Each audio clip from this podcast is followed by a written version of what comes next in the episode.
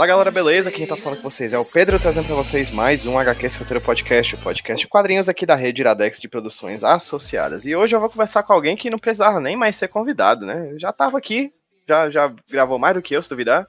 Vou nem apresentar ele aí, Márcio, beleza? Beleza, gente. Cheguei, peguei uma merenda na geladeira, tirei aqui a calça, tô só de cueca. Tava esperando pra ele chegar pra gravar esse podcast. Exatamente. Não reparou na bagunça, que é o, a forma principal de conseguir adentrar nessa residência bagunçada chamada HQ Sem Roteiro. Mentira, é a única coisa organizada da minha vida. Mas aqui, Márcio está hoje para conversar um pouquinho com a gente, finalmente, né, Márcio? Sobre a tua É pesquisa, sim. cara. Finalmente eu entendi a minha pesquisa e eu posso falar em voz alta sobre ela. Depois de quase mais de dois anos, depois de uma bolsa que já foi tirada e já foi retirada pelo governo do Brasil, que não existe ah, mais. saudade. bolsa. Saudade Saudade. da minha bolsa. Saudades do tempo que tinha pouca bolsa ao invés de nenhuma, né?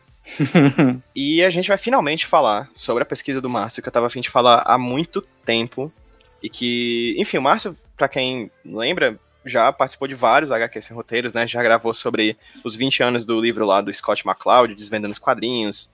Já sobre, conversamos sobre pesquisa, pesquisando, é, conversando, é, estudando quadrinhos no mestrado, que foi o- no comecinho do nosso mestrado, né? Exatamente. Também, também sobre o Reassistindo Vingadores, né? Que foi recentemente por causa do filme dos Vingadores. A gente reassistiu e gravamos um podcast sobre isso. Enfim, o Márcio já é carta marcada. Já é uma presença. Já é uma presença. Já é honoris causa aqui. HQ sem roteiro. E hoje a gente vai finalmente falar sobre a pesquisa dele, que se chama.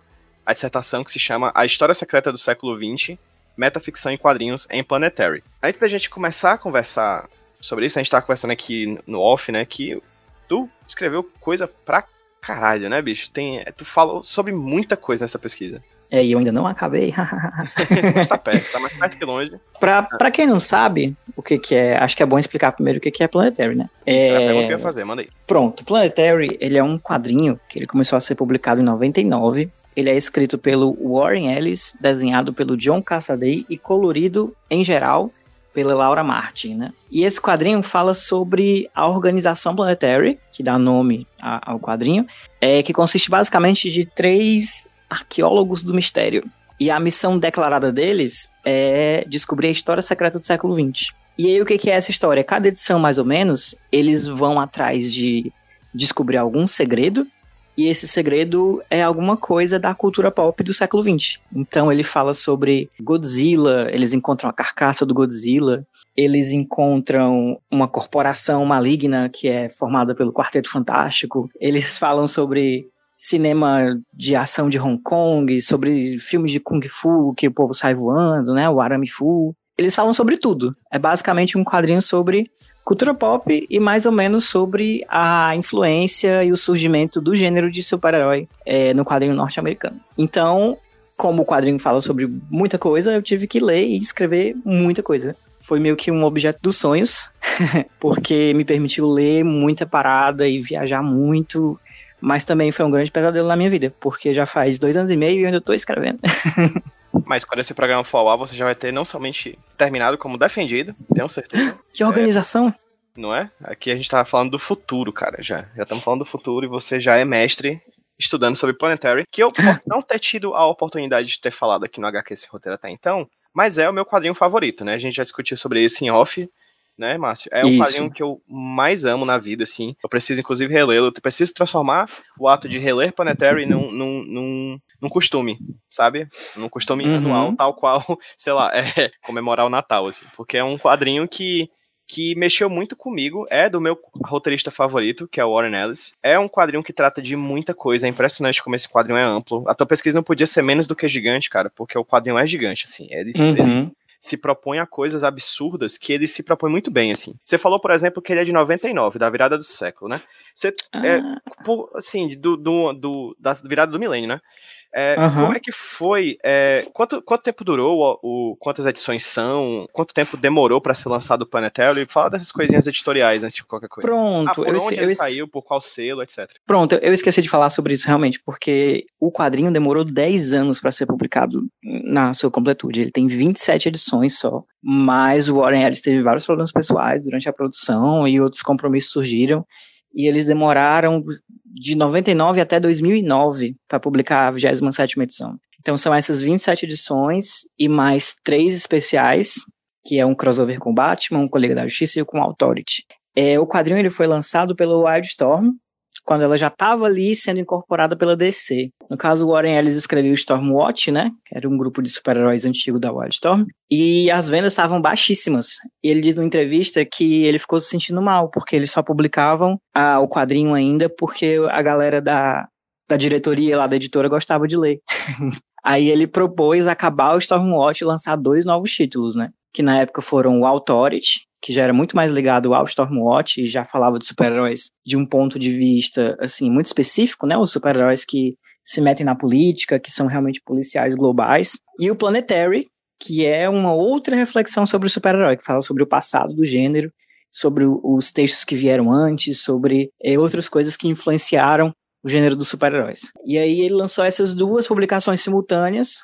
O Authority ele teve uma continuidade, ele passou para outros roteiristas e depois os personagens foram incorporados pela DC, é, enquanto que o Planetary não, ele é uma obra fechada, ele tem começo, meio e fim, foi todo feito por ele, pelo Cassaday e pela Laura Martin. É muito impressionante, né? Você vai ver o Authority e o Planetary, é, é muito é, é impressionante. Assim, acho que é um, é um bom adjetivo para falar sobre essas obras do, do Ellis, porque são dois quadrinhos muito ousados, cara. É. Quase fiz a minha, minha monografia sobre Authority, porque foi uma, uma leitura que me, que me marcou bastante, assim, porque realmente era outra visão sobre super-herói. Por mais que você tenha falado, por exemplo, que numa balança, o Authority, ele, ele realmente seja super-herói super-heróico até o talo, né? E o Planetary já tem uma outra uhum. tipo de de perspectiva, uma questão detetivesca, arqueológica, uma outra, uma outra vibe narrativa. É, o Authority também é outro quadrinho absurdo, né? De, de, de interessante, ainda mais uhum. como, como o Zeitgeist, né? Ainda mais como, como espírito de uma época, né? Ainda mais como virada de um milênio, né? É, você falou é... que demorou 10 anos pro, pro, Authority, pro Planetário ser feito. O Authority, ele começou pelo Warren Ellis, né? Durante dois arcos, e os dois arcos seguintes, né? Formando os quatro que inclusive foram lançados aqui no Brasil, foram roteirizados por outro cara que viria a ser um grande nome desde então, que era o Mark Miller, né? Uhum. É, eu, eu penso muito nessas duas obras, apesar de não falar falar tanto sobre Authority na pesquisa, eu penso muito que uma delas é olhando para trás e a outra olhando para frente, né? Tanto é que o Ellis ele desenvolveu um estilo ali no, no Authority, no Planetary também, que foi essa ideia da descompressão, né, que o Authority ele é considerado um dos primeiros quadrinhos a usar essa técnica, que é uma parada mais cinematográfica, de imagens grandes, de é, deixar um tempo para as cenas se desenrolarem. Os se você pega um quadrinho, né? isso, se você pegar um quadrinho antigo, sei lá, década de até 80 para trás, assim, era muito comum uma coisa de ter muito, muitos acontecimentos em cada página, né? Muita coisa rolando. Aí ali a partir da segunda metade da década de 90, que já tem um traço mais solto, né? Já tem aquela que a gente conhece bem hoje como o, a época maldita, né? Você tem um pouco mais essa inovação gráfica e o Authority Planetário, eles vão incorporar essa narrativa quase cinematográfica, né? Tanto é que ele fez o Authority com o Brian Hitch, que é um desenhista que depois viria a fazer os Supremos, que é basicamente a, o filme dos Vingadores antes do, antes do filme do, dos Vingadores, né? Com o mesmo esquema, né, de imagens em widescreen, né, com fundo de página preto, né? Isso, fundo preto. Parecido com, com a tela de cinema, né? Que inclusive é uma coisa que ele fez deliberadamente em algumas edições do Planetário, especialmente uma a terceira edição, Pistoleiros Mortos, que ele faz uma referência a filmes de ação de Hong Kong e todas as cenas que são centradas nos personagens de Hong Kong são feitas assim, como se fossem telas de cinema. Câmera fixa e quadros é, todos retangulares, sem margem direita e esquerda, com fundo preto e tal. É bem, é bem interessante, é uma coisa que ele faz muito deliberada. O Aurelius, ele é um grande investigador do gênero de super-heróis, né? Ele tem aquela coisa de vir da Inglaterra, é, de chegar ali na esteira da chamada invasão britânica, né? Ele veio depois que a galera abriu o caminho, Alan Moore, Neil Gaiman, Peter Milligan, essa galera. E ele começou a trabalhar na Marvel. Mas ele não era um leitor de super-herói. Ele era um leitor de ficção científica. e aí ele disse que ele leu muita coisa de super-herói num período muito curto de tempo. Ele tinha muitas ideias, ele tinha muitas opiniões quanto a isso, né? E se você for ver a obra do Warren Ellis, ela é cheia, cheia, cheia de obras que refletem sobre o gênero e sobre essa ideia do herói, né? Não só o Planetary Authority, ele tem, sei lá, ele tem aquele quadrinho, tô tentando lembrar o nome Black Summer, que saiu aqui, o No Hero, que saiu aqui, o Super Gods, que saiu aqui também. Eu não tô lembrando agora o nome que eles foram publicados aqui todos. Tem uns até que foram lançados bem recentemente. Next Wave, que é um quadrinho muito divertido da Marvel, que é tipo super-herói no volume 15. ele é um cara que sempre refletiu muito sobre isso, né? E Planetário, para mim, é a obra em que ele faz um estudo quase erudito, assim, que ele estuda realmente, ele cria um corpus do que ele considera ser é, o gênero dos super seres, né? Ele vai desde a mitologia australiana até, sei lá, os personagens da Vertigo, na década de 90. E o que eles fizeram com os super-heróis naquela época, né? Por isso, quando você disse que eu acho que ele é um investigador, que você acha que é um investigador do super-herói, do gênero de super-herói, ele é um investigador de gêneros também, né? Porque uhum. durante o Planetary ele passeia por esses gêneros também, né? Do, tem Sherlock Holmes no Planetary, tem, tem Godzilla no Planetary, né? Ele não poupa esforços, assim, para realmente fazer um grande. É, é, Planetary é tipo uma grande tese, né? Sobre a cultura é. pop. Da... Mas a gente vai falar mais um pouquinho sobre essa questão de gênero, porque não é exatamente isso que ele faz, mas vamos lá. massa, massa, ótimo. Não, só falar só um pouquinho sobre a ideia da pesquisa, né? É que no começo, o que me atraiu, na verdade, no Planetary não foi o quadrinho em si. Eu gosto muito do quadrinho, mas eu decidi também que eu não ia trabalhar com um quadrinho que eu amasse horrores, né? Porque eu ia passar dois anos e meio analisando, eu não queria pegar abuso de nada que eu gostasse muito. É, e o Planetary, o que me chamou a atenção dele sempre foi essa possibilidade. Eu era muito fascinado, eu sou muito fascinado com essa cultura do pulp, sabe? Com essa cultura popular, essa literatura popular que ela nasceu, tipo, em, em fanzine, em revista barata e era uma galera que ganhava mal e que tinha que escrever para sobreviver, e eles criavam ali num volume absurdo. E foi meio que a base do que a gente produz hoje, né? Ali surgiu, sei lá, o Conan, surgiu o Lovecraft, e antes disso, nos pulps e nos, é, nos Penny Dreadful, né? Toda uma base cultural que para mim não era muito falada, né? Primeiro porque, quando eu comecei a pesquisa, eu realmente não tinha tanta leitura sobre isso e não tinha tanta coisa em português, que foi um, um, uma parada que eu encontrei assim no caminho, que foi quase um, um, de certa forma, quase um obstáculo, né? Assim, essa coisa dessa visão eurocêntrica, americana e tal. Foi o que me chamou mais a atenção, de como eu ficava besta, assim, como é que a gente não conhecia todas essas influências, todos de onde nasceram todas essas coisas, né? E aí foi que eu comecei a estudar o Planetário. Então, no começo, a minha pesquisa era muito mais política. Eu queria saber o que que o quadrinho falava sobre o gênero dos super-heróis, mas o que que ele falava em relação à realidade de cada época, né? Porque o, o personagem super-herói, especialmente, ele vai se transformando, ele não é um indivíduo super coeso, coerente durante toda a sua existência. Ele vai refletindo a, as transformações culturais, ele vai refletindo a, até a moda de cada época, né? Se você pegar o Batman, que tá aí há 80 anos, inclusive escutem os podcasts aí de Batman do HC Roteiro muito bons, é, você vai vendo a transformação dele, de como ele no começo é um cara é um vigilante que usa arma de fogo, né? E aí ele passa a ser aquela figura da TV, que é meio bizarrona, e aí ele passa a ser, sei lá, o, o Batman do Frank Miller, que é um tirano, um autoritário, malucão, violento. E todos eles são o Batman, né? Todos eles são o personagem Batman, mas cada um deles fala um pouco sobre a própria época e o que que se entende de justiça, o que que se entende de punição, o que, que se entende até como bandido, né? Em cada época diferente. Isso e o que me chamou no próprio especial, né, do Planetary com o Batman. Exatamente, existe uma edição que faz exatamente isso. e aí eu fui atraído por isso. Foi uma coisa de política. E para trabalhar isso, eu comecei a usar o conceito de metaficção, que é a ficção que chama a atenção para si mesma para causar um efeito no leitor, né? Então, por exemplo, você vai ler, sei lá, O Homem Animal, é um quadrinho conhecido por quebrar a quarta parede, isso é uma forma de metaficção, né? Ele te faz refletir sobre o limite entre a ficção e a realidade. Quando o Homem Animal ele encontra com Grant Morrison, você sai daquela narrativa, daquela ilusão estética, né? Daquela imersão, e você fica, caramba, tipo, o que que é verdade, o que que não é, né? Não é o Grant Morrison que tá ali, claro, um personagem, mas ele tá num nível narrativo diferente, e aí você começa a ficar, ah, o que que é o que, o que que é o que, e isso é muito comum na literatura, especialmente uma metaficção chamada metaficção historiográfica, que a Linda Hutton descreve, que é quando você mistura ficção com coisas reais da história, assim, com personagens, com fatos reais. E aí você consegue bagunçar um pouquinho a distinção entre a escrita da história e a escrita da ficção, né? Foi uma coisa que me chamou muito a atenção, porque é exatamente isso que o Planetary faz, né? A partir do momento que ele te mostra um personagem que se parece muito com o personagem que você conhece, mesmo que ele não diga que é o personagem, né? Que, por exemplo, o Planetary pode usar o Sherlock Holmes, é domínio público, mas ele não pode usar o Superman. Então ele usa um personagem parecido com o Superman. e a partir do momento que você reconhece aquele personagem, a obra ela fala alguma coisa sobre ele. Ela não está só citando, né? Ela está transformando também. E no que que ele se transforma, e o que que ele fala, e o que que ele diz sobre o personagem Super-Homem, sobre a época em que ele foi produzido. Mas aí foi que começou o meu problema, né?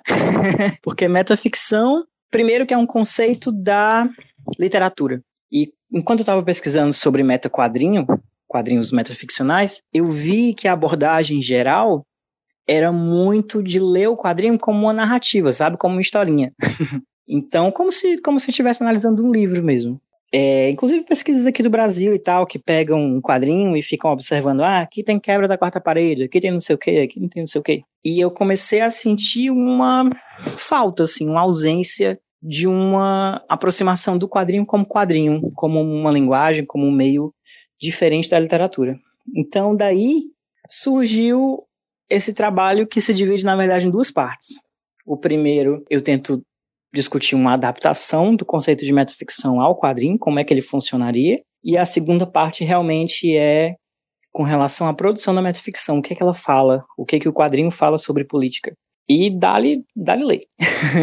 dá-lhe escrever. É um problema bem vasto, assim, que eu acho que tocou em quase todos os aspectos do quadrinho, né? Porque ele fala sobre o modo de produção do quadrinho em diversas épocas, enquanto ele está fazendo um quadrinho, enquanto ele está empregando estratégias de quadrinhos de épocas diferentes, é, é, é, muito bonito, é uma bagunça muito bonita. Fantástico. E esse é mais ou menos a base do meu, do meu trabalho, né? Que foi desenvolvido ao longo desses dois anos e pouquinho, dois anos e meio. Aqui eu tô dando uma olhadinha no teu sumário, e você parte do Planetary, né? Você começa falando sobre a obra, depois você parte para falar sobre metaficção, depois você fala sobre a forma do quadrinho e você termina falando sobre a função, sobre a questão política da obra. Isso, Confere? isso, isso. É a própria definição da metaficção, né? É um é um uma ficção que chama a atenção sobre si mesmo, como um artefato, como uma ficção, para causar um efeito no leitor. Então, a primeira parte do trabalho é sobre chamar a atenção sobre si mesma, e a outra é sobre o efeito que causa no leitor. No caso, tem algumas palavras aqui que são os subtítulos da tua,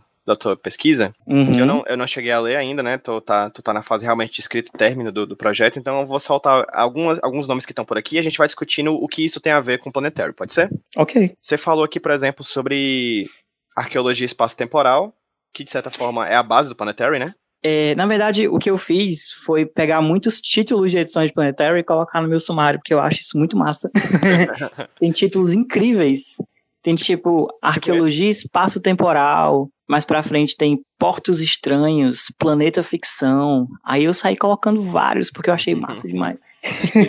Justíssimo. E aí, a partir disso, você puxa cada um dos temas, né? Sobre essa ideia da arqueologia, dos super-humanos, dos quatro viajantes, né? Você vai fazendo um apanhado, né? Assim, você Isso. Planetary, Márcio, por exemplo sobre. Mas quem ocasionalmente nunca ouviu falar de Planetary, fala um pouquinho só sobre os núcleos, assim, do, do zero, dos bonzinhos e dos malzinhos, assim. Como é que, como é que se desenrola essas 27 edições, né? Porque, ok, Planetary é uma entidade que viaja pelo mundo fazendo uma arqueologia de uma cultura pop que a gente vive nos, na virada do, do, do milênio do, do milênio, do século 20 para o 21, etc. É, mas fala um pouquinho sobre como é que se dá narrativamente a obra, assim, no resumo bem rápido, caso ninguém, alguém não tenha ouvido falar de Planetary. Pronto. É, na primeira metade de Planetary, ela se trata basicamente desse grupo, são três personagens, que é o Elijah Snow, que acabou de ser recrutado, que é um cara que nasceu em 1 de janeiro de 1900, ele é um bebê do século, ele é parte de uma leva de pessoas que nasceram no mesmo dia e que estão vivos durante todo o século XX, né? Isso eu acho, só, desculpa, abri um parêntese. Pode acho falar. legal porque é o link que faz de Authority com, com Planetary, né? Isso. Porque no Authority a gente tem a Jane Sparks, que também nasceu no dia 1 de janeiro de 1900, assim, é outro espírito do século, de outro grupo de super-herói e outra linha de, de trabalho do, do Warren Ellis, assim, só. Isso. Ela é literalmente o espírito do século, né? Isso. Ela é a isso. pessoa que representa o século XX. Isso, enquanto que os exatamente. outros têm funções diferentes durante a história e tal. Aí a outra personagem é a Jaquita Wagner, que é uma mulher super forte, super veloz, que ela trabalha no planetário porque ela diz que tá sempre entediada. e o terceiro é o baterista, esse é o nome dele mesmo, que ele consegue perceber informação. Então ele capta informação a partir de qualquer corpo, qualquer tecnologia, qualquer campo que existe ali ao redor, que é um- uma habilidade muito significativa quando a gente fala de planetário, né? Porque é tudo sobre informação. É tudo sobre descobrir a história por trás dos artefatos, né? Ele transforma a cultura pop em artefato, seja uma carcaça, seja um objeto de alguém, seja é, é, um sobrevivente, e a partir daí ele vai tentando investigar essa história. É, então, na primeira metade da série é basicamente isso. É, eles estão investigando casos é, pontuais que eventualmente vão se acumulando, né? E se ligando à medida que a história chega perto do final. E o Elijah Snow, ele tá sem memória. Ele perdeu uma parte da memória da vida dele no século XX. E tal hora, ele descobre que eles estão lutando contra um outro grupo, que são os quatro viajantes que são análogos do Quarteto Fantástico. São quatro pessoas, um deles é um monstro, um deles pega fogo, uma fica invisível. Aí você tira, né?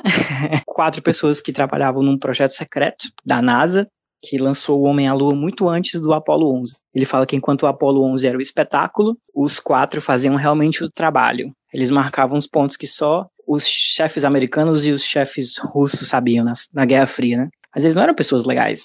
Eles eram produtores de armas, eles eram produtores de tecnologia para guerra. E aí, quando eles foram para o espaço, foram afetados por radiação e eventualmente desenvolveram superpoderes, eles voltaram com fome de dominar o mundo. Então, enquanto o Planetário ele quer resgatar, ele quer processar e registrar e publicar essa história secreta, os quatro eles querem fazer o contrário, eles querem dominar, eles querem manter o mundo numa narrativa mestra que é totalmente desprovida de mágica. É como se a gente vivesse nesse mundo dos quatro, né? Um mundo em que essa cultura popular está completamente oculta da gente. Por baixo da nossa realidade existe toda essa maravilha, todas essas coisas impossíveis, todas essas ideias, né? E possibilidades da ficção científica. Então, alguns autores veem no, nos quatro um símbolo mesmo do capitalismo tardio, que é uma galera que, que quer desenvolvimento, quer progresso científico, e eles já vivem meio que fora da, da experiência humana, né? Eles são super-humanos a definição do Nietzsche mesmo, eles são uma coisa que transcende. Tem esse embate entre o acúmulo de conhecimento, o acúmulo de capital e a ocultação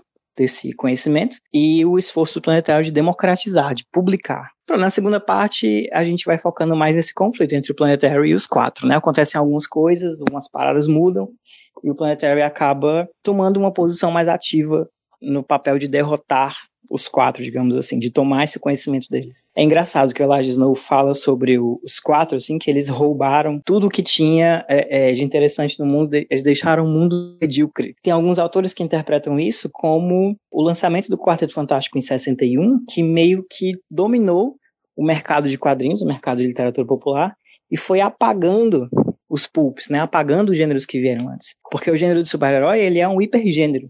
Ele vai catando elementos de diversas é, histórias, de diversos gêneros, de diversas é, é, ficções e ele vai incorporando. Então você tem o super-herói que é espião, o super-herói que é cientista, o super-herói que viaja pelo espaço, o super-herói que fica na Terra, investiga, né? Ele vai pegando todos esses gêneros antigos de detetive, de romance, de ficção científica, de fantasia e vai incorporando ele. Então essa mediocridade é justamente essa grande visão unificada do mundo que apaga o passado, né? Ela apaga a multiplicidade e transforma numa coisa só. Então a gente não tem mais acesso a essas histórias antigas, a esses anos e anos de revistas, de contos, de não sei o quê. A gente tem super-heróis que vão se aproveitando daqueles conceitos para construir seus narrativos. Né? É uma das Exatamente. interpretações sobre os quatro. Aqui no primeiro capítulo você fala de moderno e pós-moderno. Onde que isso entra? Onde essa questão de modernidade e pós-modernidade entra e planetário. O, como esses conceitos ajudam a entender a série? Primeiro, quando eu trouxe essa ideia de conceito, a banca até da qualificação é, é me questionou um pouco por que usar isso, né? Porque hoje em dia o pós-modernismo é um conceito muito contestado. Ele não é exatamente uma escola, ele não é exatamente um movimento, ele é meio que uma tendência, um modo de existir que é muito ligado à virada do milênio. Então, primeiro que eu achei muito, muito elegante, sabe? Analisar um quadrinho que saiu em 99 por uma lente de 99, assim. Eu achei que fazia muito sentido. Porque o pós-modernismo, ele é um, um, fim das certezas, né? Ele vai naquela perspectiva é, de quebrar o que, que era o moderno, aquela ideia de realismo, aquela ideia de objetividade, que vem muito do, do racional, do progresso, do colonialismo, do imperialismo, é, fascismo, tudo isso é muito ligado à modernidade. Né? Você tem uma narrativa mestra do mundo, tem uma verdade estabelecida. E o pós-moderno vai contra isso. Tanto é que os maiores teóricos da metaficção, no caso que eu trabalho, são a Patricia Wall, desculpa se eu não sei falar, a Linda Hutton, o Mark Curry, todos eles vêm dessa, dessa tradição do pós-modernismo. Tradição do pós-modernismo é ótimo, né? De narrativas que quebram com as regras é, da ficção. Tanto é que a ideia que a gente tem de imersão no romance, de você pegar um livro, pegar um quadrinho e, e ler e acompanhar a vida dos personagens como se você estivesse vivendo aquela realidade, é uma ideia muito do, do modernismo, né? E o pós-modernismo ele faz exatamente isso, ele quebra um pouco com essas certezas. E para isso ele pode fazer uso de colagens, ele pode fazer uso de contradições, ele pode fazer uso é, de coisas que tiram você daquele enquadramento, né? Você tem um enquadramento, que separa a literatura do mundo real. Estou vivendo aqui no mundo da literatura, nesse universo imaginado, estou nesse jogo, nesse jogo de imersão. E aí, de repente, o quadrinho quebra as regras. De repente, eu não estou mais no mundo separado do mundo real. As coisas. Tem alguma coisa do real ali dentro, dentro do texto, o texto está falando sobre uma coisa do real, e eu já não estou mais imerso entende? Então, para mim, Planetário ele tem muito disso do pós-modernismo. Além disso, o pós-modernismo, é, se você pegar as definições do Jameson, ele fala muito sobre essa ideia do capitalismo tardio, né? Que é um período em que você tem um tempo presente constante, um, um apagamento da história, tudo é meio que tirado do contexto. Essa é uma prática muito comum dentro dos quadrinhos de super-herói, né? Você tem a ideia do retcon, de que o tempo todo as propriedades que estão sendo publicadas desde a década de, sei lá, 60, elas estão o tempo todo sofrendo pequenos updates, recontando as origens, colocando tecnologias novas. Então o Homem-Aranha sempre tem 20 e poucos, 30 anos, o Batman sempre tem ali seus 30 também, porque vai acontecendo um apagamento da história do personagem. Ele está sempre é, vivo na época em que você está lendo. Ele sempre é um personagem contemporâneo. E essa é uma ideia muito pós-moderna, essa ideia de apagar a história das coisas, tornar tudo um presente perpétuo. E o planetário ele faz exatamente o contrário, ele historiciza, ele traz um contexto de volta daquilo ali. Então, quando ele vai falar, por exemplo, do Tarzan, que é o cara branco, que chega na África e que ele cresce criado por gorilas, mas ele aprende a ler sozinho, que tem livros infantis que afundaram com ele. Ele sabe, por exemplo, de maneira inata o que, que é o bem, o que, que é o mal. Quando ele mata outro ser humano, né? Que claro que é um cara africano e tal, negro. Ele vai comer a presa porque é isso que ele faz, mas ele sente dentro dele que aquela coisa de canibalismo errada e tal. Uma ideia assim bem, bem, bem vitoriana de herói mesmo. Quando o Planetário traz esse personagem para dentro da narrativa, aí ele fala: "Não, é o seguinte, veio uma família aqui, Aí eles começaram a roubar as coisas, voltaram para Inglaterra e compraram um título de nobreza. Mas aí deixaram uma criança aqui. então o Tarzan deles é arrogante, ele acha que é o rei das selvas, ele acha que as pessoas devem alguma coisa para ele, é meio babaca, que é muito mais parecido com a relação real do homem branco com a África na época do colonialismo inglês, né? Então, basicamente, o que o Planetary faz, ele se apropria de imagens, de narrativas, e ele expande essas histórias. Ele traz elementos do contexto histórico e social que não estavam lá. Então, ele vai contra um movimento do, do tempo presente perpétuo, né? Ele historiciza tudo.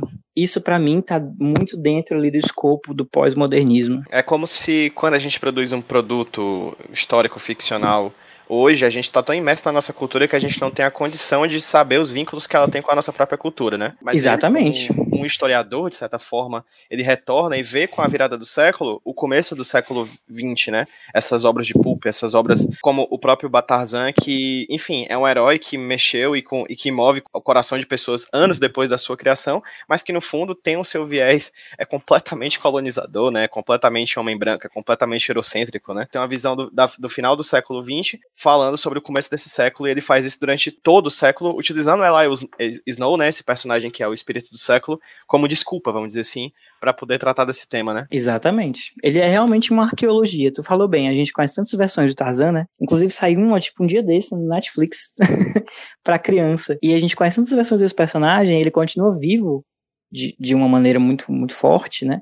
Mas essa arqueologia consiste exatamente em ir cavando e indo para a origem e de onde é que veio isso? O que que ele quer dizer? O que que ele significa originalmente? O que que veio dele até hoje que a gente nem percebe? Porque é tão natural, né? O cara, o cara branco, o rei da selva e tal. É tão natural, mas por que que é tão natural? De onde é que ele veio. É claro que é um, uma crítica às vezes muito limitada, né? Na verdade é o último ponto do trabalho, porque eu falo muito sobre o que o Planetary faz, mas também tem muita coisa que ele deixa de fazer. incluindo assumir pontos de vista de outras pessoas na narrativa, né? Porque, querendo ou não, quando você reproduz, quando você se apropria, transforma um texto, você está contribuindo para canonicidade daquele texto, você está tornando ele mais importante. Então tem um pouco essa cumplicidade aí de Planetário com as coisas que ele produz, até porque ele também é um quadrinho publicado por uma grande editora, tem coisas comerciais envolvidas e tal, e tal, e tal. Ele não é também uma coisa isenta, né? E é interessante, como tu falou, eu lendo agora, 20 anos depois que o quadrinho começou a ser peraí, 20? 19, é, 20 anos depois que o quadrinho começou a ser publicado, eu também percebo os traços ideológicos que envolvem o próprio quadrinho, né? Isso, era isso que eu ia te perguntar mesmo. Qual é a tua visão hoje sobre o quadrinho da virada do século? Eu acho que ele ainda se sustenta muito. Isso é uma opinião, assim, muito minha, né? Porque por ele estar se dedicando a, a uns textos históricos de um ponto de vista mais contemporâneo, a gente está mais próximo dele do que desses textos, então a gente consegue apreciar muito da visão dele, a gente consegue é, tirar muito do quadrinho, mas ao mesmo tempo ele tem uma série de coisas que são típicas da virada do milênio, né? Ele tem um discurso um pouco de é, multiculturalismo, que hoje em dia a gente sabe que é meio furada.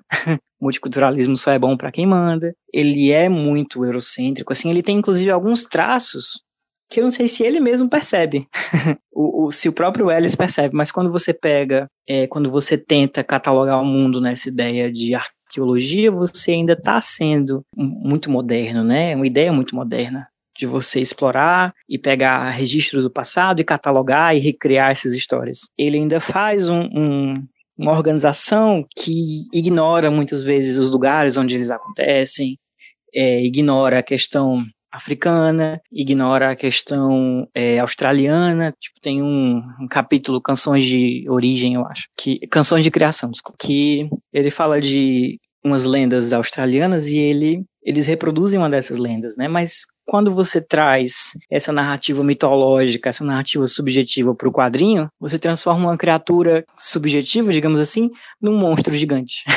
o próprio traço do super-herói, ele infecta a nossa percepção, ele guia a nossa interpretação da história. Então, uma coisa que tem uma dimensão mitológica passa a ter uma dimensão narrativa ligada a essa ideia do super-herói, essa ideia do conflito violento, essa ideia é, da resolução de problemas através dessa violência, que é um problema, no fim das contas. Ele é um quadrinho super-herói sobre super-herói. Ele se apropria de algumas convenções. A gente tem personagem de uniforme, a gente tem personagem com codinome, que é o baterista, a gente tem toda edição tem uma cena de ação. Então ainda tem ali um negócio sabe? ele é muito cúmplice do que ele critica também, de certa forma. Ok, falando sobre metaficção, né, que é o segundo ponto da tua dissertação. Como é que ela entra nisso? Você falou que o quadrinho é pós-moderno, etc. E a metaficção por si só já é uma, uma certa estratégia da literatura pós-moderna de evidenciar que ela própria é literatura, né? Uma, uma quebra da imersão, uma quebra da quarta parede, uma ligação em si própria, assim, uma, uma, um movimento de, olha, eu sou literatura, né? No, uhum. Aqui você fala sobre metaficção, ainda não no quadrinho, né? Porque você vai falar disso mais, mais pra frente. Mas como é que. Fala um pouquinho mais sobre essa metaficção, sobre esse histórico de metaficção e como é que o Planetário começa a trabalhar sobre isso? Pronto, a metaficção, ela é um. Na verdade, segundo a, a Patrícia Wall, ela não é um fenômeno exatamente, ela é parte de toda ficção. Toda ficção tem em si a capacidade de elicitar essa, essa consciência metaficcional, né? De você ver aquilo como um texto não só como um, um, uma imersão. E ela sempre existiu durante o, a história, tipo, dos romances em si. O próprio Don Quixote, né? A parte 2 do Don Quixote, por exemplo, não sei se tu se liga dessa história, que a parte 1 um do Don Quixote fez muito sucesso. E aí um cara que não era o Cervantes escreveu uma continuação não oficial. Uhum, porque naquela época a coisa da direito autoral era meio, meio diferente do que é hoje. Na parte 2 do Don Quixote, você tem o personagem encontrando o autor da continuação não oficial. Então ele traz ali aquela, aquele pedacinho da realidade para dentro da história, né? Em que ele comenta sobre um fato real sob a guisa da narrativa, né? sobre o disfarce da narrativa. Então ele sempre existiu no romance, a metaficção, mas percebeu-se que na segunda metade do século, segundo, segundo último terço, sei lá, do século XX, ela começou a se intensificar muito, né? Porque coincidiu com um momento mesmo de questionamento dessas certezas dessas certezas modernas, dessas verdades objetivas, históricas, etc, etc, etc. Então, muito da metaficção é isso, é você perceber que o mundo, ele é mediado por linguagem, né? O, modo como a gente organiza a nossa realidade social, a nossa existência no mundo, ele tem muito de linguagem. Quando você evidencia a ficção como ficção, você também está evidenciando esse mundo como uma construção da linguagem. Então, se eu falei, por exemplo, da metaficção historiográfica, se eu brinco com a ideia da escrita histórica, se eu escrevo uma história, entre aspas, falsa, mas misturo ela com fatos reais, o que, que eu estou fazendo? Eu estou dizendo que é, a escrita da história também é uma escrita narrativa, né? se você pensar que toda linguagem representa uma coisa que não é ela, ou seja, toda linguagem é metafórica, então tudo é meio ficção. Assim. Eu não posso ver o passado, então eu vou textualizar o passado, eu vou transformar em uma narrativa eu não posso ver o mundo microscópico, eu vou escrever um tratado sobre o mundo microscópico. Mas não é o mundo microscópico que eu estou vendo, é uma narrativa sobre o mundo microscópico. Então é essa ideia mesmo de que tudo é textualizado pra gente. E a gente tem que ter consciência disso. É, hoje em dia, especialmente, para quem leu a. Pra quem leu, não, para quem ouviu o programa com a Mayara, né, sobre o que é verdade, se não me engano. Como é o nome do programa? Eu esqueci o título do episódio sobre narrativas, realidades de jornalismo, né? Que a gente parte da questão do, do Bolsonaro tratando o Golden Shower, né? E falando do carnaval como uma festa terrível, é. né? Pra poder sustentar sua própria narrativa. E a partir disso a gente fala sobre jornalismo, realidade, coisas do tipo. Vocês falam muito sobre essas questões, né? É, vou procurar o nome exato aqui para dizer daqui a pouquinho. Pronto, mas é, é mais ou menos sobre isso, né? Vocês falam sobre essas questões como enquadramento, a maneira como você percebe um texto vai influenciar a maneira como você interpreta esse texto. Então, se eu recebo uma notícia falsa com o formato, com a formatação, com o palavreado de uma notícia verdadeira, eu vou compreender que aquilo é verdade. Porque foi isso que eu aprendi, que uma notícia jornalística é verdadeira. O nome do programa é sobre narrativas e realidades. É, o link vai estar no Pronto. post do podcast aqui. Olha aí, hiperlink. Mas, e quando você lê um relato histórico, que se parece, se apresenta como um relato histórico, você interpreta aquilo como verdade também.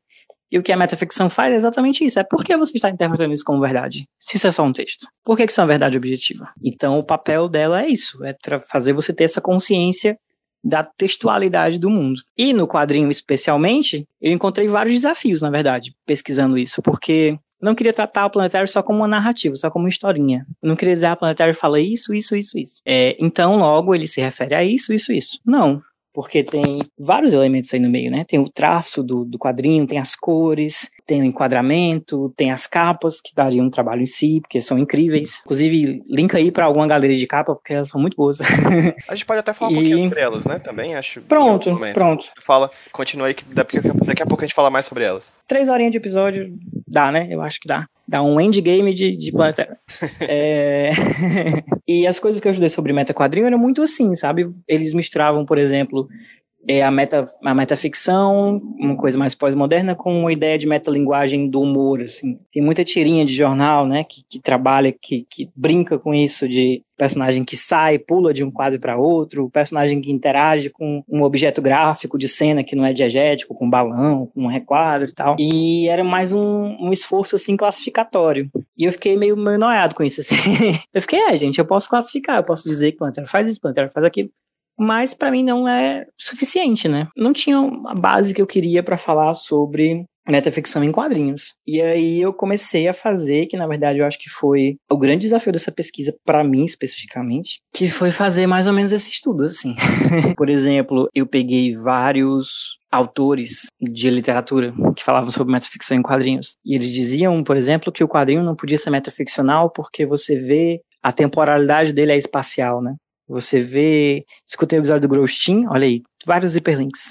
você vê todos os momentos do quadrinho na página, né? Em, em, presente, é que ele fala. Você vê o passado e o futuro da narrativa na página. Então você não podia, por exemplo, imer, é, sofrer uma imersão naquela página. Aí tinha outro autor que falava que o traço era muito próprio do desenhista. Então você tinha uma consciência que aquilo era feito por alguém e, consequentemente, você não conseguia emergir naquele, naquela narrativa porque tinha uma marca muito forte do autor e tal. E umas coisas assim, sabe? Que eu fiquei assim, essa galera não lê quadrinho não. e eu comecei a falar sobre cada coisa, assim, sobre como é que se compõe a imagem, que a imagem é feita por um desenhista, mas ao mesmo tempo ela tem ali uma coerência interna, que a imagem ela existe nesse equilíbrio entre a representação de alguma coisa que existe e a expressão subjetiva do desenhista, mas que ela criava a própria a própria lógica, né, a própria veracidade interna ali, a própria veracidade não, desculpa, a própria verossemelhança ali dentro dela. E como a imagem ela é do sentido, né? Ela é do sensível, ela provoca uma reação em você, mas ao mesmo tempo, por ela ser narrativa, ela tem que seguir é, certas normas, né? Eu tenho que reconhecer um personagem de um painel para o outro, eu tenho que reconhecer a sequência de ações que acontece dentro dos painéis. Então ela é sensível, mas ela também é textualizada. Né? E a partir daí, é, eu trago a ideia da ilusão estética. A ilusão estética é uma ferramenta que. Ferramenta não, desculpa, é um fenômeno que permite com que a minha imaginação, quando ela encontra com um artefato cultural, ela consiga me recentrar dentro daquele mundo ficcional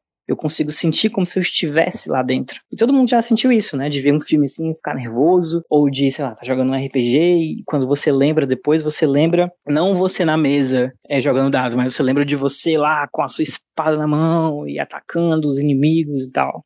É uma parada muito doida do nosso cérebro, se você parar pra pensar, né? E aí eu fui estudando como é que essa ilusão se formava e como no quadrinho, para mim, você precisava ter a criação de uma ilusão estética, você precisava ter uma constância de representação, precisava ter uma certa transparência na transmissão da narrativa, para então essa ilusão estética ser quebrada e você criar um efeito metaficcional. Para mim foi um pouco isso assim, foi descobrindo dentro dessa desse conceito literário o que, que se aplicava ao quadrinho. Então, por exemplo, é para mim a ideia de você assumir que um romance ele tem uma imersão maior do que um quadrinho é uma ideia muito cultural porque a gente é muito acostumado com a língua, né? Uma das coisas que o Groshin fala sobre a dificuldade de estudar quadrinho lá na, na época que ele escreveu o livro é que a gente ainda tem uma centralidade da palavra escrita, da palavra, do logos. O sistema dos quadrinhos, né? Exatamente. Que é de 99. É, é de 99? Sim. Faz 20 Achei anos. Antes. Era antes. Nossa, já era difícil em 99. Essa centralidade da palavra. Hoje, eu acho que a gente já vive numa cultura um pouco mais visual, né? A gente já tem uma. já é mais habituado a lidar com a imagem mas ainda assim a palavra ainda é muito central na ciência, especialmente na ciência de, é, da literatura, né, na, te, na, teoria da literatura, e na maneira como outros campos passaram a importar termos da, da, da teoria da literatura. Né. É, quando a gente pensa nessa ideia de que o romance ele é mais imersivo, a gente está caindo um pouco nessa armadilha de que, por exemplo, de que o romance não tem materialidade, que a gente só recebe o conteúdo, o conteúdo não tem forma. Quando na verdade o romance, para existir, né, para a palavra existir, ela tem que ter uma forma gráfica, ela tem que ter ser digitado numa fonte, ser diagramado numa página, etc, etc, etc. Então, para mim, é uma questão muito mais de familiaridade, de é, absorção desse código, dessa maneira de ler o quadrinho e o livro, né? Então, para mim, o quadrinho ele pode ser sim imersivo, se você for um leitor habituado, né? Você aprende a, a vagar pela página, você aprende a mergulhar na página. Às vezes, uma coisa ou outra pode chamar a atenção, claro, mas essa é a beleza da ilusão estética, né? De que ela não é uma coisa fixa. Ela vai se adequando, ela pode passar e depois voltar. E ela também existe de várias formas. Ela pode existir no meio da narrativa ou quando você está observando os detalhes de um painel, de um splash page foda, assim. Também é uma forma de ilusão estética. Por fim, eu, eu proponho um pouco a ideia de relações de enquadramento no quadrinho. Por exemplo, Hatfield, ele fala de quadrinho como uma leitura entre tensões. Você tem várias tensões acontecendo na página, como a tensão entre a imagem e a sequência, a tensão entre símbolos diferentes, né? Ou seja, de uma parte da imagem que que é mimética, que mostra o mundo diegético, uma parte da imagem que é palavra, que é requadro, que está fora daquele mundo diegético. Né? E outras, outras tensões, enfim. Mas para mim são tensões sobre hibridismo e sobre espacialidade do quadrinho. Mas para mim, a forma que a página toma, a forma que o quadro toma, a forma que ele é colorido, o traço em que ele é desenhado, para mim também são maneiras de guiar a sua interpretação do quadrinho. Né? Quando um quadrinho narrativo, especialmente um quadrinho mainstream, ele é construído, ele é construído de maneira que ajude você a ler. Então, ele não vai ter um, um quadro abstrato se ele não tiver um motivo narrativo para ser abstrato. Isso é uma coisa muito específica, na verdade, do quadrinho é, mainstream, né?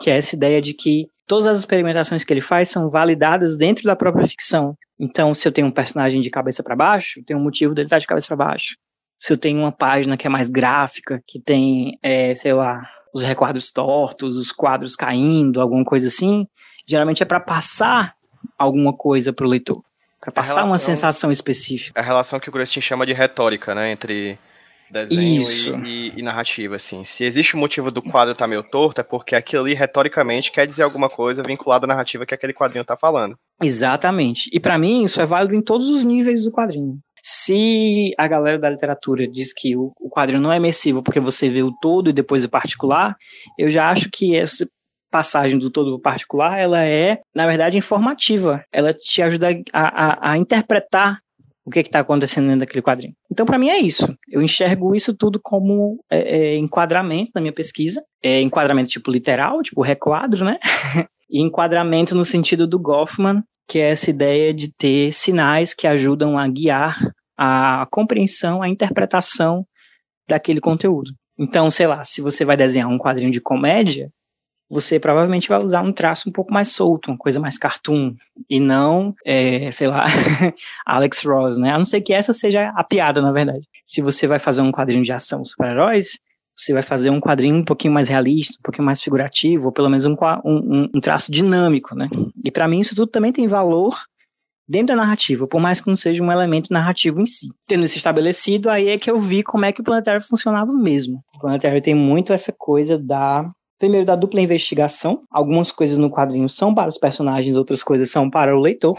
Então você tem uma investigação dupla, digamos assim. Você tem uma história que é a história daquele artefato, você tem a história que é a história da investigação daquele artefato, que é uma estrutura que eu peguei emprestado do Todorov, quando ele fala sobre romances de enigma, que eu acho foda esse nome, romances de enigma, que são romances policiais, né? E você tem uma terceira investigação, que é a do leitor, que são sinais que o quadrinho vai dar para que você compreenda o que é que está sendo referenciado ali dentro, qual o intertexto que está sendo colocado ali dentro da narrativa. Né? Deu para entender? Eu não sei, deixa eu dar um exemplo. Ele cria uma narrativa que ela pode ser lida de duas maneiras, não de duas maneiras, mas tem pelo menos dois níveis a serem lidos, porque o nível metalinguístico de compreensão ele é sempre superior ao da obra que está acontecendo. Então eu tenho uma história acontecendo que é sobre aquela história. Se você pensar em termos semióticos, você tem o quê? Você tem o significante e significado, né? Que é a representação da, da, daquela coisa e o significado que é o, o a coisa em si. Eu estou sendo bem, bem, bem, bem simplista. É bem mas, na meta, mas na metalinguagem, e bem soci, mas na metalinguagem é como se o significado, o significante é a linguagem, o significado é outro sistema linguístico. Eu não estou falando sobre uma coisa do mundo natural, estou falando sobre outra representação, sobre outra linguagem. Então, o Planetary é uma das coisas que ele faz é essa. O modo como ele quebra a ilusão estética, geralmente, é com imagens. Ele coloca imagens que te trazem lembranças de outras histórias. A partir do momento que você está lendo um quadrinho, sei lá, tá lendo um quadrinho, e aí no meio da história aparece uma imagem que tem um grupo de super-heróis. Aí tem uma mulher com escudo, com um bracelete de ouro, aí tem um cara de capa vermelha, aí tem um brother todo vestido com cor escura, com umas orelhinhas, com uma capa. Aí você fica, meu irmão, eu conheço isso aí de algum lugar. e aí você reconhece a Liga da Justiça, por exemplo. Aí você é tirado daquela história, porque você está no nível superior de leitura. Você não está mais imerso, você está prestando atenção, é analítico. Você fica, ah, essa é para ser a Liga da Justiça. É como se você estivesse vendo um quadro que você se aproxima dele e vê os pontinhos, né, que formam a, a figura. E você se afasta e você vê a figura inteira. A metaficção, para mim, é um pouco isso, assim. Porque você consegue ver a figura, você consegue ver a, texto, a, a, a narrativa, ou você consegue ver os pontinhos, você consegue perceber a textualidade. Mas você nunca consegue fazer as duas coisas ao mesmo tempo. Pausa dramática. Bonito, hein? Mas... Ei, galera, esse, cara é, esse, cara aqui é meu amigo, viu? a gente fez é. mestrado junto. Na verdade, quem usou essa metáfora foi o Gombrich, mas era em outro contexto. Aí eu peguei pro meu contexto e parece que fui eu que inventei. Justo. Mas, é enfim, aí... Né? Pelo menos tu deu, tu, deu, tu deu crédito. É, acabei de dar. Eu podia não ter dado, né? Mas vai que alguém leu, aí eu prefiro não me queimar. Mas, inclusive tu, inclusive leu esse. Então, para mim, ele, ele, o planetário ele funciona assim: ele traz esses intertextos para quebrar a imersão na história, para quebrar a sequência narrativa simples, né?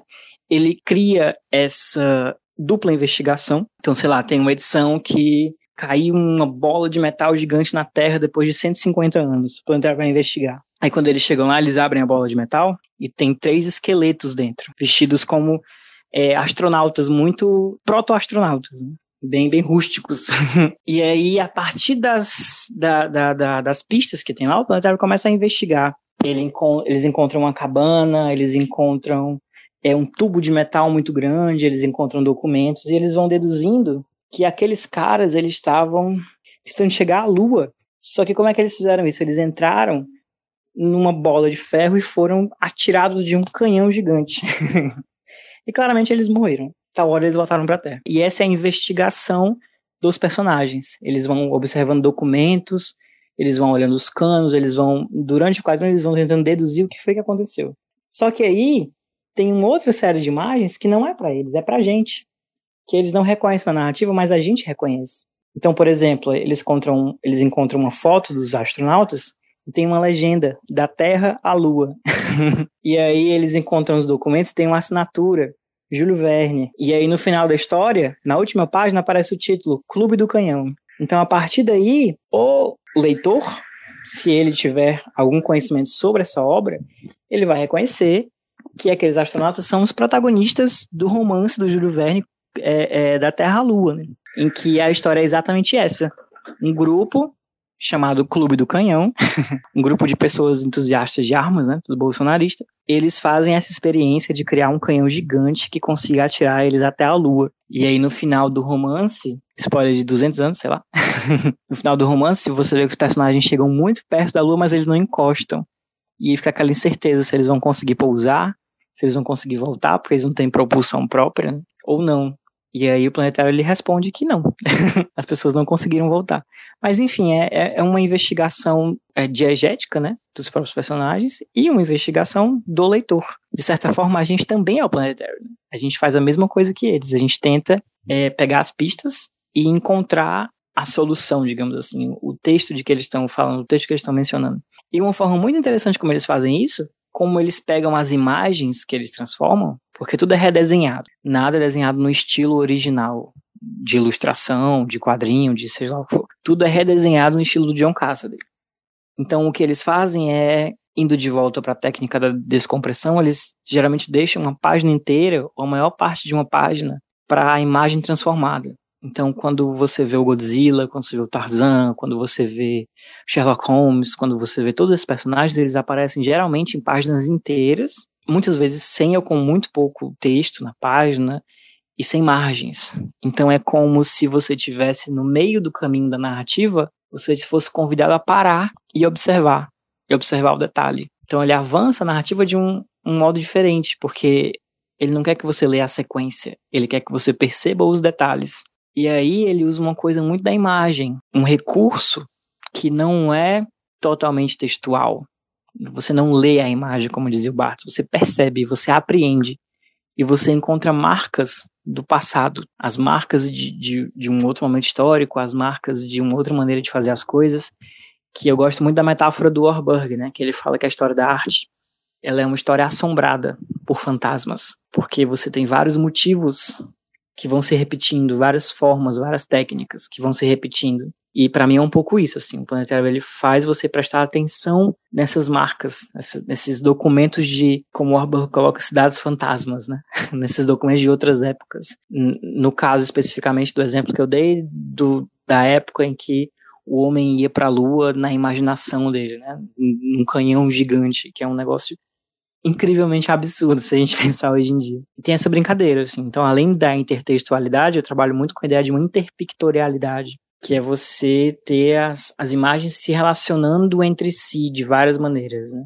É, remetendo umas às outras, estando presentes ali. E como essa interpictorialidade é uma maneira boa de você é, identificar elementos do contexto em que a imagem foi criada, porque o contexto não produz a imagem, a época não produz a imagem, mas da imagem você pode tirar elementos da época, você pode encontrar elementos da época. Então o planetário para mim ele tem uma coisa que só o quadrinho pode ter, talvez não só o quadrinho, mas que o quadrinho tem, diferente da literatura, que é essa metaficção visual, que é essa metaficção na forma, né? Porque forma e conteúdo da imagem, eles sempre se modificam juntos. Tanto é que não tem, por exemplo, uma citação. Mesmo quando ele desenha o personagem que a gente conhece, sei lá, às vezes ele faz muitos análogos por questões de direitos autorais, direitos autorais. Mas quando ele desenha o Sherlock Holmes, é o Sherlock Holmes, que é um personagem do domínio público. Mas ao mesmo tempo não existe citação visual, que ele é redesenhado, ele é retrabalhado, ele é apropriado e ele é transformado pelo traço do Cassidy pelas cores Laura Martin e, e, e, etc. Antes da gente falar sobre a função disso tudo, né, que é a tua, o teu sprint final aí da dissertação, vamos falar um pouquinho sobre as capas, pode ser? Claro, claro. Tu falou aí de, antes da gente falar da função, mas isso meio que entrou na função, porque qual foi a metodologia que eu escolhi? Como eu tinha decidido que não ia trabalhar só como narrativa, mas como quadrinho, com vários elementos enunciativos, né, com vários mecan mecanismos enunciativos, aí eu fiz uma grande armadilha para mim mesmo. que foi escolher quatro aspectos diferentes, ou cinco, se você contar a narrativa como um todo, e estudar cada um deles separadamente. Então tem, eu falo sobre as capas, eu falo sobre os enquadramentos, eu falo sobre o traço, o que, que o traço influencia. Ah, eu acho que é isso. Ah, e sobre os personagens. A maneira como os personagens são transformados. As capas de Planetário, eu acho que cada uma delas rende um artigo, né? Cada uma. Sim ou uma monografia, ou qualquer coisa do tipo, se você for muito prolixo. Porque dá. Dá. O, pra quem tá ouvindo a gente, os links com todas as capas das edições vão estar tá no post do podcast também. Tem as 27 edições aqui, as 27 capas bonitinhas, que desde a primeira edição que foi lançada em abril de 99 até a última que foi lançada em dezembro de 2009. Como muito bem falou o Márcio, foram 10 anos de publicação, né? Por exemplo, do, da 26 pra, pra, da edição 26 para 27 foram três anos de, de gap aí para poder finalizar finalmente a edição. É um espetáculo à parte, né? A gente tem, a gente costuma ver nas edições de super-herói, por exemplo, a gente costuma ver elementos que ficam se repetindo, principalmente para a gente saber que se trata de um mesmo arco de um mesmo personagem, né? Então, assim, o logotipo Isso. do Batman provavelmente vai ilustrar a capa do Batman durante vários anos, até que vem um novo logotipo para demonstrar que vem uma nova fase do Batman vindo por aí. O Planetary uhum foda-se, né? Cada edição é uma fonte diferente, com um traço diferente, com uma coisa, com uma, com uma diagramação completamente diferente de capa, né? O, o mote, realmente, de todas as capas do Planetary é exatamente não ter o mote, ou pelo menos o mote ele ser vários tipos diferentes de, de referências a vários tipos de exatamente. momentos do século XX, né? Exatamente, a identidade da, da, do quadrinho é não ter constância, né? A é. multiplicidade. É. Eu bato o olho aqui, por exemplo, eu tô dando uma olhadinha por cima. Eu lembro de Guerra dos Mundos, tem a, uhum. uma referência à famosa capa do Nick Fury, né? Feita pelo. Esqueci Staranco. o nome do cara. Staranco, Jim Staranco. Tem Tarzan, né? Nos pulps, na capa dos pulps. Tem Armageddon, uhum do Michael Bay. né? Tem uma Odisseia no Espaço, 2001, uma Odisseia no Espaço. Tem Sim. Sandman, tem capa de CD, né? É uma loucura essa porra dessas capas, cara. Você pode passar, cada uma delas, você pode passar horas falando sobre cada uma delas e sobre o que cada uma delas referencia. O que é, falando aqui como fanboy do, do Warren Ellis, né?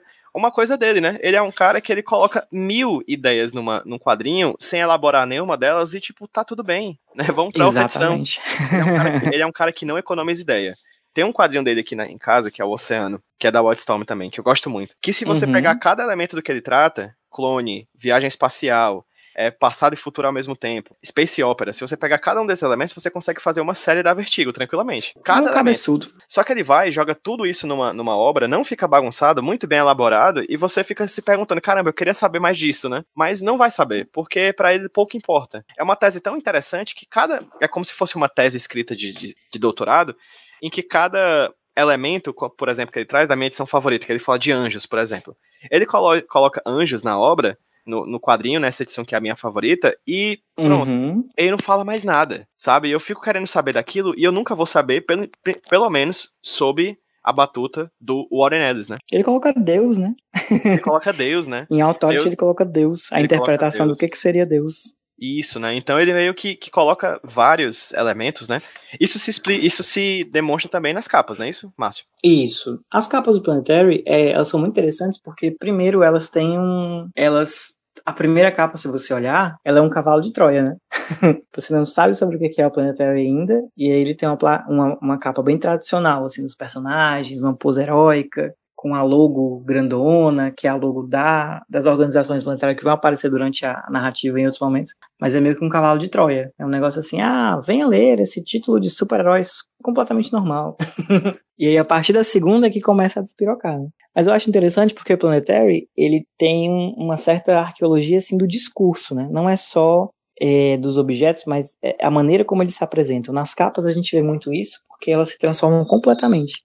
Às vezes o estilo de, de desenho muda, a logomarca muda, a, a, o modo como ele apresenta os créditos, como ele coloca o selo da Wildstorm, logomarca não, pelo amor de Deus, logotipo muda. É, então ele referencia as narrativas pela maneira como elas se apresentavam ao leitor da época dele, né? Então você pode não conhecer, por exemplo, o Doc Savage, mas você consegue identificar uma certa estética na capa da quinta edição que é de um livro antigo, um livro Pulp, por exemplo, embora essa capa seja inspirada numa reedição da década de 70. Então você pode identificar a capa da edição 13 como a de uma revista muito antiga, do século XIX, mesmo não conhecendo a diagramação da revista, esqueci o nome, Strange Stories, eu acho, que era onde, é onde era publicadas as histórias do é, Sherlock Holmes. Então é muito interessante, primeiro porque ele faz essa brincadeira de imitar a maneira como aquelas capas se apresentavam, mas ele sempre coloca um elemento diferente, né? Ele sempre muda alguma coisa, ele insere um personagem dele, ele muda uma representação, ele não reproduz o personagem original da mesma maneira, porque isso é o padrão do Planetary. Você está vendo uma coisa familiar, mas com alguma diferença. E segundo, que ele meio que emula o paratexto, a capa de um texto é, é, que ele referencia, mas isso é só do lado de fora. Se você for parar para pensar, olha na capa número 2, por exemplo, tem um monstro gigante, você tem a galera japonesa fugindo, e você tem aqueles letreiros em japonês, bem de filme de kaiju, né? Filme de monstro gigante.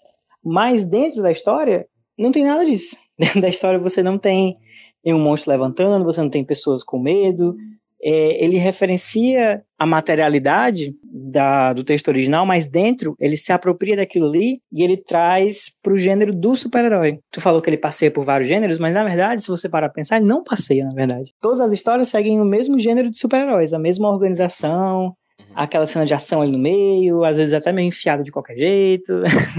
mas, de, mas, mas do lado de fora, não. Ele emula dentro, ele convida você para dentro daquela história, para dentro daquele gênero. Ele meio que te guia é, falando sobre o que que ele vai falar, o que que ele vai referenciar, mas lá dentro ele se apropria daquilo ali e transforma numa coisa dele, transforma para os fins, para os propósitos dele, né? Tanto é que se você olhar, por exemplo, a edição de número, peraí, a edição de número 8, você vê que ela referencia vários filmes de ficção científica da década de 50, né? Tem ali a mulher gigante, tem um alienígena invadindo a Terra, tem um inseto gigante, tem uma galera correndo e tal, com medo.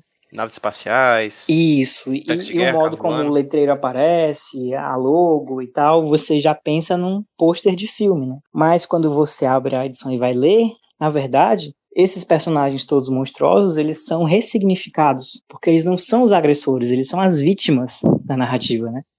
Eles são pessoas que estavam fora da margem da sociedade que foram cooptadas pelo governo dos Estados Unidos para fazer é, experimentos neles. Então é uma mistura de macartismo com Guerra Fria e na verdade todos esses horrores atômicos são produtos na história em quadrinhos do governo mas também são produtos na história com H maiúsculo também do governo, né? Porque é todas essas pesquisas radioativas que a galera tinha medo, essas pesquisas que deram origem ao Godzilla, que deram origem a esses monstros gigantes na ficção popular, todas elas vieram do governo também. Então a capa ela meio que te engana, ela meio que te para te deixar familiarizado com aquilo ali, para quando você tá lendo o, o quadrinho em si, o que te atinge é um estranhamento. Ele te apresenta o familiar de uma maneira nova. E aí você tem que repensar o que é aquilo ali, até reconhecer o que é aquilo ali que você está lendo. E eu acho show. Só para me defender, na verdade, não me defender, não. Só para me explicar melhor. É, só quando eu falei sobre o Warren Ellis viajar por vários gêneros, eu não tô falando especificamente do Planetary, eu tô falando da obra dele como Ah, todo, sim. Tá? Entendi. É, o Planetary, ele, ele, ele, puxa pro super-heróico, né? Como você muito bem falou.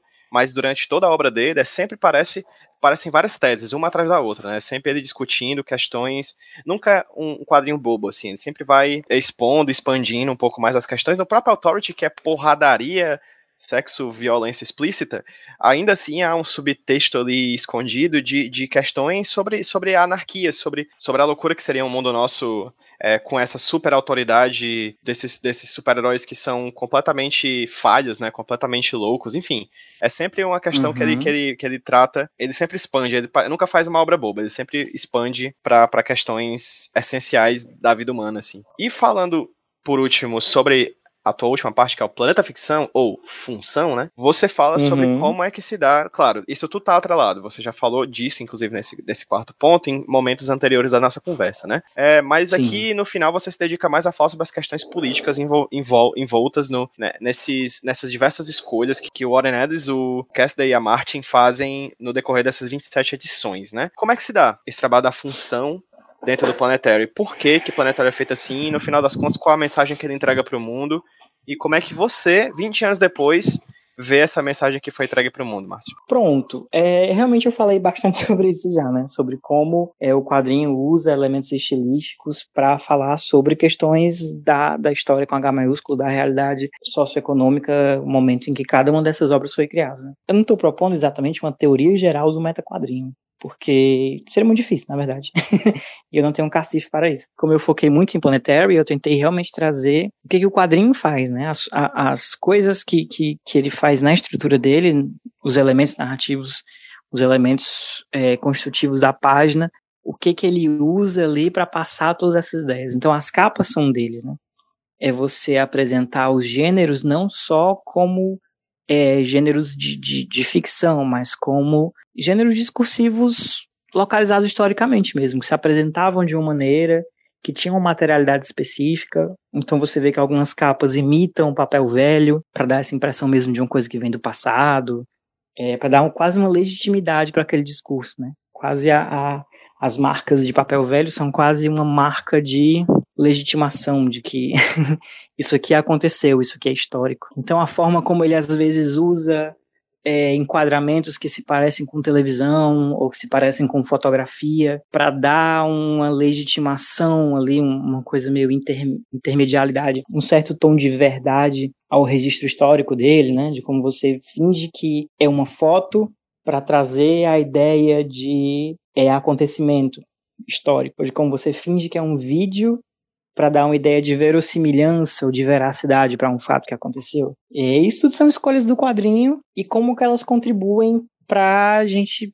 realmente ter essa correspondência com a história, né? Porque se a metaficção ela se aproveita de que tudo da linguagem, o quadrinho ele tem que usar, por ele ser texto e imagem, ele tem que usar essa intermedialidade, ele tem que aproveitar que tudo é mídia também, para ele conseguir causar esse mesmo efeito, essa mesma consciência que é a metaficção literária, né? E por fim, eu não sei nem o quanto que eu falo sobre a minha análise final, que é realmente uma passagem completa é, sobre a figura do super-herói na história, assim. Eu pego vários heróis que ele cita, heróis de fronteira, como o Cavaleiro Solitário e vigilantes urbanos, tipo Sombra, que vai dar origem ao Batman. E também pego os três grupos conspiradores que ele coloca na história, que momentos diferentes dominaram o mundo, né? Que no caso são a conspiração de personagens do século XIX, que eles se apresentam como pessoas superiores, que queriam educar e guiar a humanidade, mas que eles tinham ideias muito extremas, ideias sobre controle econômico e eugenia,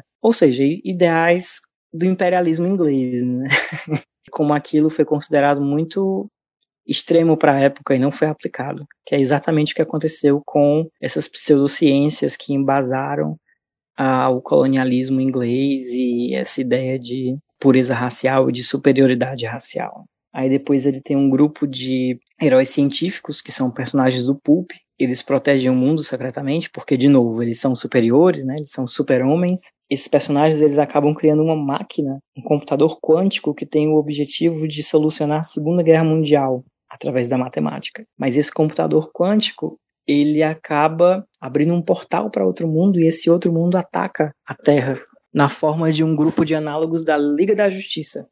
Então os super-heróis literalmente matam os personagens do Pulp, que é uma declaração nada, nada sutil do Warren Ellis sobre uh, os esquemas de produção da época, né, da literatura popular. Mas ao mesmo tempo, esses personagens científicos, eles tentam trazer a racionalidade imperial, né, a racionalidade do Ocidente, que estava já presente no pensamento inglês, para tentar solucionar o mundo mais uma vez, e eles acabam criando a máquina da própria destruição. Não à toa isso acontece na história em 1945, né? Eles querem encerrar a Segunda Guerra, eles acabam construindo uma máquina que literalmente mata uma geração, né? Que mata uma ideia de heroísmo muito específica, que mata uma série de ideais e que vai dar origem à Guerra Fria, que é uma outra fase do imperialismo e do capitalismo. E que na história é representada, para mim, pelos quatro viajantes, pelo Quarteto Fantástico, que são já aquelas pessoas sem ideologia, né? Que eles querem a eles querem o acúmulo de poder. Então, para mim, tem uma continuidade nesses grupos, nesses personagens, que vai denotando é, a transformação do super-herói, inclusive para é, o extremo, né? Que é esse extremo do totalitarismo, esse extremo do fascismo mesmo, na forma dos quatro. Essa ideia do super-herói que desenvolve tecnologias incríveis, mas que ele existe fora da humanidade, ele guarda aquelas tecnologias para si. Então, por que que o Quarteto Fantástico não libera uma maneira de acabar com, sei lá, a fome e a sede no mundo? por que que o Senhor Fantástico não dá aquele tecido dele indestrutível para as pessoas? E deixa todo mundo com roupas para o resto da vida? Por que, que o professor Xavier anda de cadeira de roda no mundo que tem o Homem de Ferro? Não faz o mínimo sentido. então tem um pouco disso, né? Tem um pouco de encontrar nesses super-heróis essa ideologia individualista, essa, ide essa ideia de um super-homem, no sentido nietzschiano mesmo, que exerce um poder, um poder justiceiro que é moral, que é um poder dele, é um poder do indivíduo, que não tem a ver ou até vai contra a lei estabelecida. O que pior, no caso dos quatro, que usa o Estado, né? Eles são o Estado, eles são elites de poder, que já é um conceito real da economia, que são elites que se infiltram em várias instituições e elas reforçam ideologias que favorecem umas às outras para manter um domínio completo sobre a sociedade. Então você tem dos primeiros imperialistas os primeiros, mas os, os mais famosos, né, do grande Império Britânico, você tem uma ligação direta deles até o imperialismo cultural norte-americano, essa coisa de é, esse grupo nos quatro que realmente cria uma visão hegemônica do mundo que oculta tudo que tem de mágico, tudo que tem de avançado, de tecnológico da população em geral. Dá para entender? Mais ou menos. Não sei se a galera que não, não leu, eu não sei o quanto que tá acompanhando. Pelo menos eu que li, entendi tudo. Mas eu acho que, assim, quem não leu, fica aqui já o pedido, né? Leiam. Encarecidamente que leiam, porque já linka com a pergunta final que eu ia fazer pro Márcio, assim. É, por que, que ainda hoje a gente é interessante ler Planetary, Márcio? Eu acho que por ele ser um, um quadrinho que se propõe um exame histórico de um, um, gênero que ainda existe, né? Que hoje ele tá em todo canto, tipo, super-herói tá aí a dar com pau, né?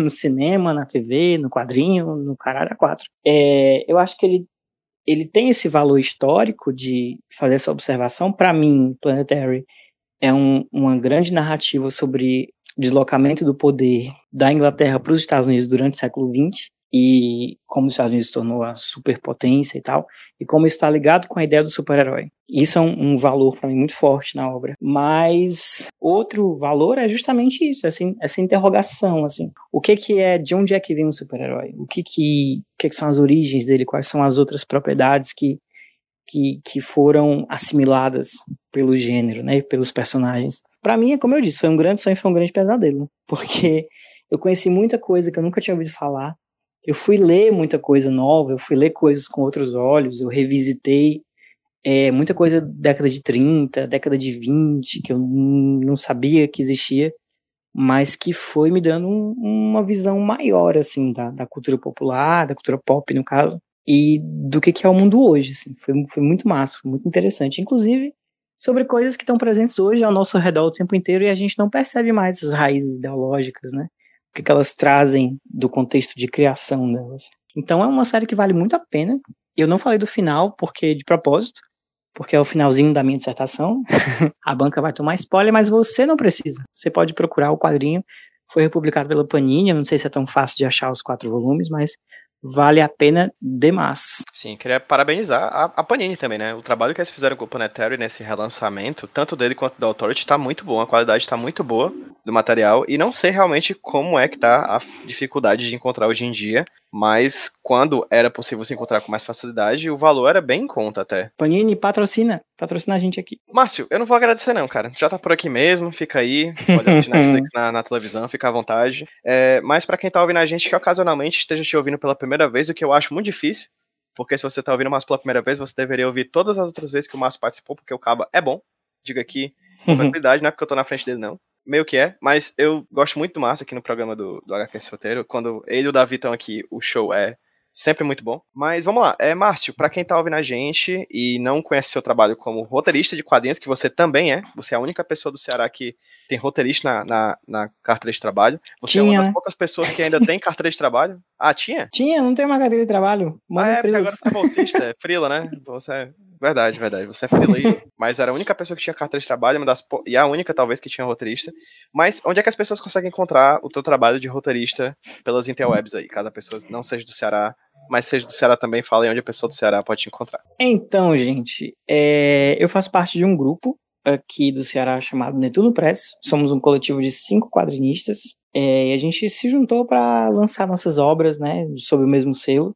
Então você encontra alguns quadrinhos meus e da Débora no netunopress.iluria.com .br? Pera aí, deixa eu ver aqui se tem .br. Do jeito que for, vai estar linkado no post o jeito certo para vocês conhecerem, tá? Caso... Pronto. Eu achei que eu poderia cortar, mas ele é o rei do improviso, então eu vou continuar Não, falando aqui, também. Aqui é no flow. Então lá você encontra Sapa Coco, quadrinho sobre um amigo imaginário que termina com o seu garoto, o divórcio de um amigo imaginário. Você encontra a Sinistra, uma coletânea de histórias de terror, editado pelo Hector Lima, lá da Fictícia de São Paulo. Tem uma história show minha, do Nicolas D e do Thales Rodrigues. Você encontra pombos, você encontra todos os nossos quadrinhos nessa lojinha. E também vocês podem encontrar o meu trabalho por aí nas aulas da UFC Virtual.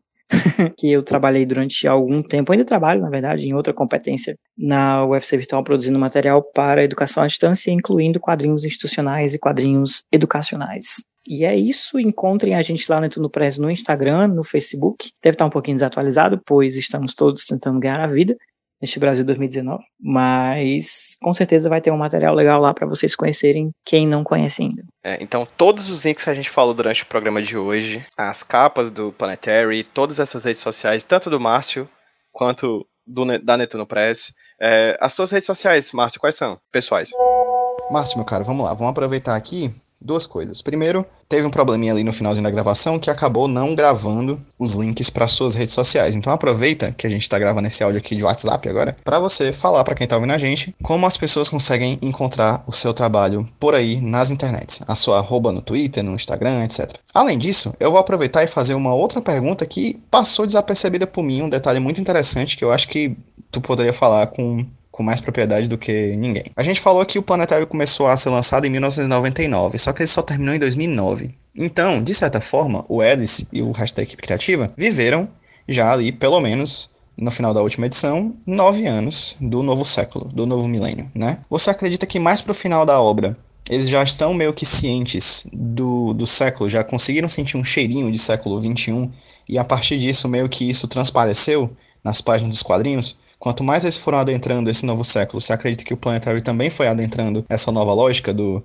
do século XXI? Alguma coisa dessa transparece no meio da obra, no meio da, das representações ficcionais, no meio das representações imagéticas do, do, do, projeto? Então, na real, eu acho que o Planetary não só percebeu o século XXI, como ele meio que criou muita coisa do gênero de super-herói do século XXI, sabe? Por exemplo, a própria descompressão que eu citei anteriormente, que o Warren Ellis fez no Authority e no Planetary com os desenhistas, né? As cenas de ação, que ele ficou conhecido por elas, cenas de ação mudas, um quadrinho assim mais visual, com um ritmo diferente. Quando o Planetary saiu, em 1999, ele estava à beira de um momento muito específico dos quadrinhos super-herói, né? Porque depois dos atentados de 11 de setembro e depois do sucesso dos primeiros filmes de super-herói, ali, o, por exemplo, os X-Men, os quadrinhos começaram a mudar um pouco, né? Eles começaram a trazer um pouco mais essa ideia de realismo, porque os, os heróis radicais da década de 90 já não funcionavam nesse contexto pós 11 de setembro, né? É, sei lá, você tem os novos X-Men do Morrison, você tem aquele arco da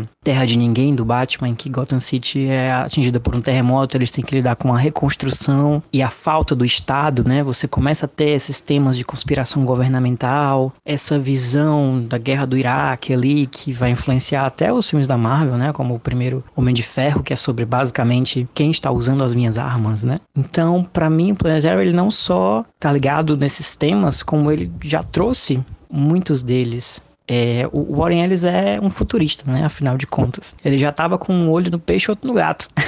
então é isso, para mim ele tava muito na frente, assim, dos Ultimates, dos novos X-Men, de tudo isso que veio depois e que foi da origem aos filmes e que foi da origem ao domínio dos super-heróis, né? Embora eu acho talvez ele não contasse com a volta da necessidade do herói, né? Ali do Homem-Aranha com a bandeira americana, é o que criou talvez outro ciclo de uso ideológico que certamente se ele estivesse fazendo Planetary ontem ele comentaria. E todo mundo pode me encontrar no Twitter e no Instagram, onde eu às vezes posto besteira e geralmente posto sabedoria, é no arroba Márcio Morena underline, underscore, não sei, e também nas redes sociais da Netuno Press, Netuno Press no Facebook, Netuno Press no Instagram, Netuno Press em todo canto que você procurar, dê uma olhada, veja os meus quadrinhos, é, compre meus quadrinhos também. Minha dissertação não foi publicada ainda, mas quando ela for eu vou pedir para o Pedro colocar aí nos links no repositório da UFC, ok? E acho que até sair esse podcast você já vai ter defendido também, e provavelmente é possível que ele já esteja no repositório da UFC. Então, se tiver o link para a dissertação do Márcio, também vai estar no link desse podcast aqui também, beleza, galera? Vai lá. Altos spoilers, hein? Tem que ler o quadrinho é, primeiro. Tem que ler o quadrinho primeiro. Ou se você não se importar com spoiler, fica à vontade aí.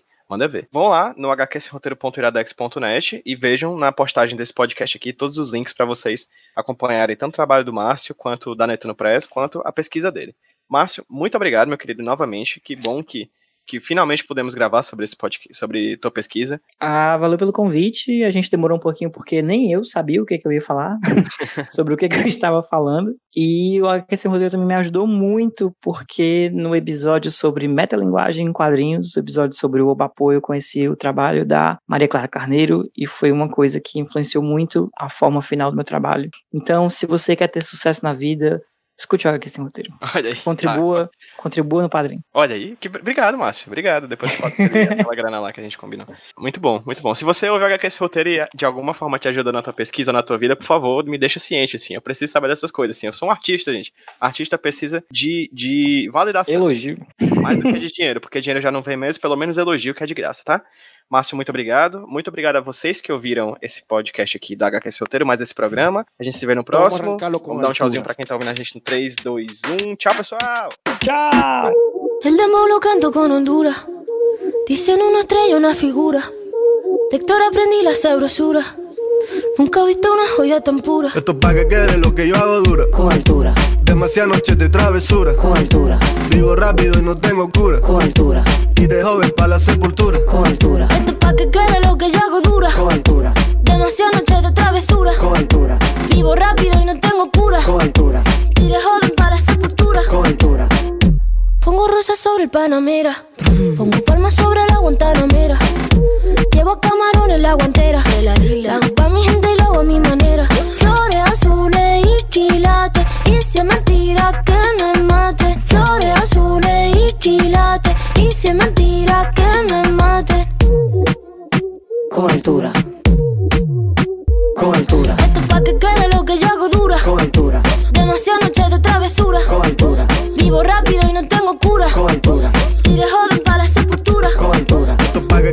Que yo hago dura. Con altura. Demasiadas noches de travesura. Con altura. Vivo rápido y no tengo cura. Con altura. Y de joven para la sepultura. Con altura. Acá en la altura están fuertes los vientos. Ponte el cinturón y coge asiento. A tu jeva y al ave por dentro. Yes. El dinero nunca pierde tiempo. No, no. Contra la pared. Tú lo si le tuve que comprar un trago porque la tenías con sed. Desde acá, qué rico se ve. No sé de qué, pero rompe el bajo otra vez. Mira.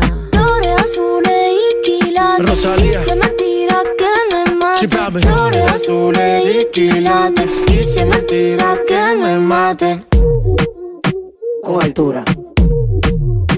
Con altura. Esto es pa' que quede lo que yo hago dura. Con altura. Demasiadas noches de travesura. Con altura. Vivo rápido y no tengo cura. Con altura. De joven para la sepultura. Con altura. Esto es pa' que quede lo que yo hago dura. Siempre dura, dura. Demasiado noche de travesura. Con altura. Vivo rápido y no tengo cura. Con altura. Y de joven para la sepultura. Con altura. La Rosalía. Vamos, vamos, vamos. Vamos a esperarnos, vamos a esperarnos pa' que no vaya Vamos, vamos a esperarnos, embute, vamos, vamos, vamos, vamos a esperarnos, vamos a esperarnos pa' que no vaya Vamos a esperarnos, embute, vamos, vamos, vamos, vamos,